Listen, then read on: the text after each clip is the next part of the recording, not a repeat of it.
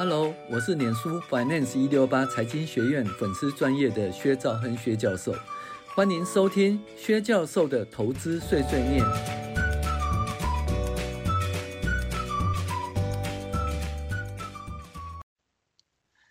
各位网友，大家好，我是薛兆亨薛教授，我们现在来讨论进阶财报分析第二十四集。那基本上还是一个投资哦，就是。呃，投资的一个分析，好，那我们投资呢，一开始是讲说，到底是要以什么方法哈，认列那个投资的科目，哦，那你要么就是说，呃，你是用什么权益法认列啊，或者被公销售或者交易目的，那当然还有成本法，就是在九号公报以前的方法哈。那可是你投资的话，你基本上。如果是合并报表或权益法认列的话，哈，你都必须要知道它子公司啊投资的实际状况啊，营收盈余的状况。那尤其呢，那一九九零年以后呢，基本上台湾有很多那个中国概入呃中国大陆概念股，就是很多投资在那个中国的公司了哈。那那中国那一边，中国大陆那一边，它获利情形如何？哈，就是你可以去了解哦，什么济州厂啦，什么济隆厂、呃济南厂啦，什么广东厂啊，或者什么厂什么厂，哦，它目前的状况如何？就有一些细目，那你可以知道说，哎，投了多少钱呢？获利多少钱？这东西可以去追踪。所以什么？就是我们那个公开资讯观测站，我们基本上我们希望哈。规定我们的那个财务报告里面呢，呃，必须要公布投资大陆获利情获利情形分析啊。那这一档是红权呢，红权它基本上以前在那个中国大陆的投资占的比重相当的高哈。呃，当初呢，它的一个新的经营模式就是它把它的那个瓶盖跟包装厂呢放在人家那个饮料厂哈，饮料厂里面。哦，然后就直接在那边生产，那这个经营模式还相当不错，相当成功。那所以红钱呢，它就是说有有一年它预期说它会每股赚到六块钱，那每股说六六十块，六十块就是哎好像还蛮便宜的，可是结果呢实际上都没有赚到六块钱，直到最近才再再度赚到六块钱。那一回头百年身哦，中间六十块买进的套了好多年哈、那这个东西我们就如果分析大陆获利情形，嗯，可能会稍微了解一下，但是呢，最后还是要看损益表跟资产负债表哈、那转投资分析重要地方在台台股哈、目前许多公司都把生产基地设立在中国大陆或东南亚。那如果能够仔细检视子公司的获利状况，对整体公司获利的情形能更加掌握。例如红钱呢，九九三九在二零一六年一百零五年第三季财务报表附注揭露其中对中国投资反亏为盈，股价因而开始环定获利上涨哈。那我没有讲红钱，因为它的大股东呢，呃大客户呢就是统一啊。那统一的话，本来因为统一只要设厂，红钱也在那边设厂，所以随着统一的设厂增加，红钱的那个营收跟获利都成长。可是后来统一他自己做了。哦，那统一时自己也可以做瓶盖啊，可以包装哈，所以呢，这个时候红钱呢在大陆那边就开始赔钱了哈。那我们一，那当初可能高档买的就来不及了。那可是你不论说你要往下摊平，或者说你要向下承接或初步进场，你又必须要哦了解它的反转的契机，那就反亏为盈就很重要了。所以二零一六年第三季呢，中国投资反亏为盈，我们看一下。还有什么厂呢？呃，苏州红泉、清清新红泉、漳州红红泉、苏州红星哦、济南红星哦这些东西，那我们可以看到，那在那个二零零六年第三季的时候，它总共呢大陆呢认列的那个投资损益是多少呢？两亿多，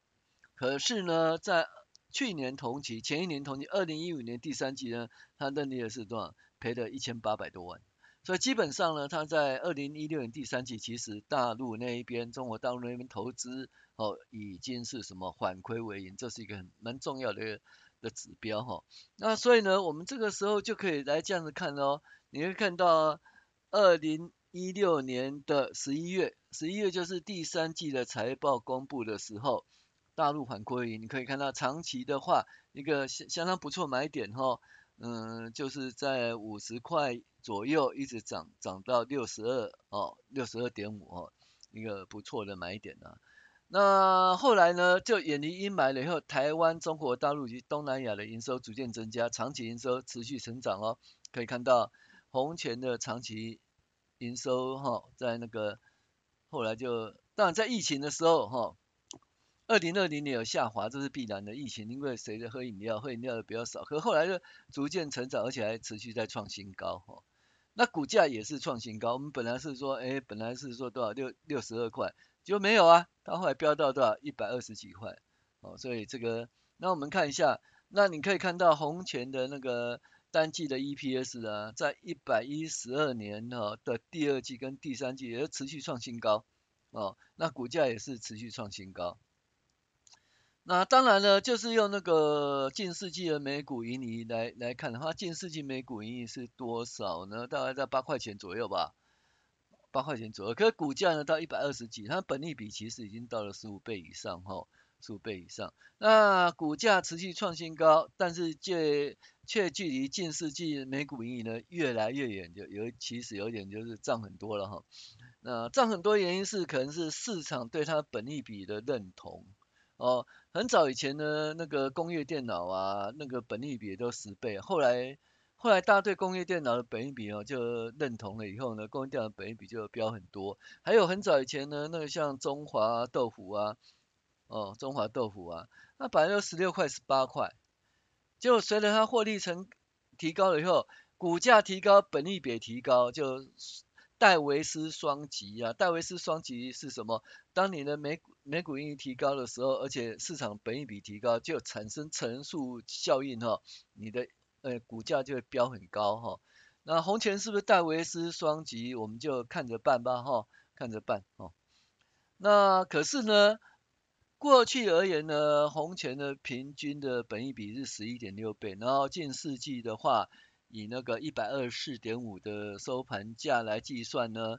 它是十五点五倍哦。也就是说，它比过去平均十一点六倍增。呃，提高很多，那会不会戴维斯双击？还是戴维斯双击已过哈？其实我们可以看到，红钱从五五点七二到六点八三到七点七到八点零五是持续的成长哈，每股已经持续的成长哈，所以这东西戴维斯双击第一个已经出现哈，就是这每股盈余成长。那本益比呢？九点九、十点二、十点一、十五点五，那本益比其实怎么讲？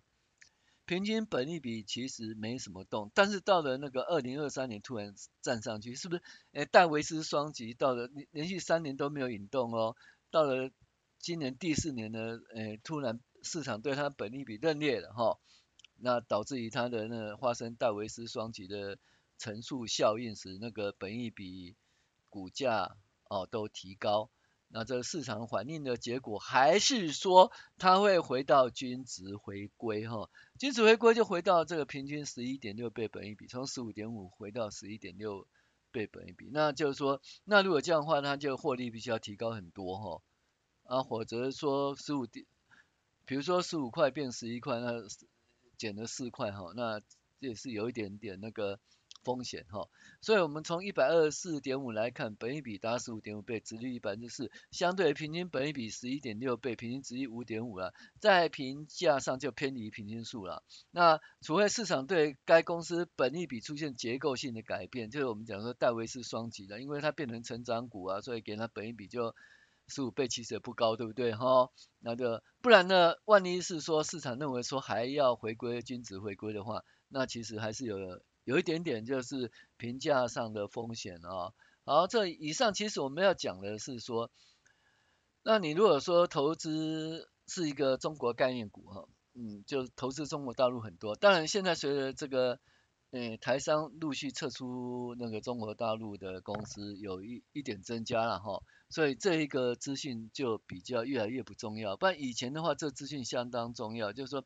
你在中国有什么厂啊？呃，苏州红钱厂、清新红钱厂、漳州红钱厂、苏州红星厂、济南红钱厂、长沙红钱厂、太原红钱厂、宁波红钱、哦，滁州红钱、仙桃红钱、上海丹茂、呃，全和投资、安阳红钱，有这一些公司或者是厂哦，那你跟他比较，你看哦，你看那个苏州红泉呢，在那个二零一六年第三季是负的二零四三，那在前一年呢是负的九七六四，你看它叫亏损缩小，可是呢，清新红泉呢，二它本来是二八一零零变成九七二七九，哇，那获利增加很多。那你就可以针对它每一个厂获利或亏损的原因，是因为良率不良率不好啊，或者是说，嗯，产能哦，就是有闲置产能哦，种种原因去分析哦，这些在大陆投资的这个机构哦，它的这些投资事业哦的状况，那你就可以厘清，因为。个别的状况去了解，其实这基本上就应该是从从那个大数法则啦，哦，就是你重要性原则嘛，从比重重的开始哈，嗯，比如说，呃，比重重了就是像那个你看哦，这是十六亿、十二亿、十四亿、十亿哦，这是投资的，那它的那个获利情形的变动，哦，那就是可以知道。它整个一个在中国大陆投资事业的一个趋势，那当然啦，这东西了解了以后呢，最后还是要来看它的整个整体的营收的趋势哈。那那个红泉是创新高哈，创新高，当然它有淡旺季，因为这做饮料大家都知道淡旺季。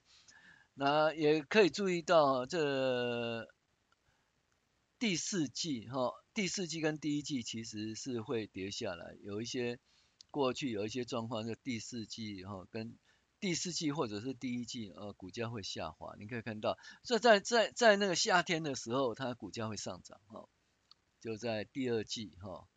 第二季第三季的时候股价会上涨，那它有一些季节性的因素哈，所以那个也是大家注意的目标。那我们这里讲的是，就是说有投资中国大陆的事业，要去分析它的。转投资大陆地区的事业的相关资讯，哈，它的获利的情形来再比较，了解公司体质的改变。好，我们这集讲到这里，我是薛兆亨薛教授，谢谢您的收听。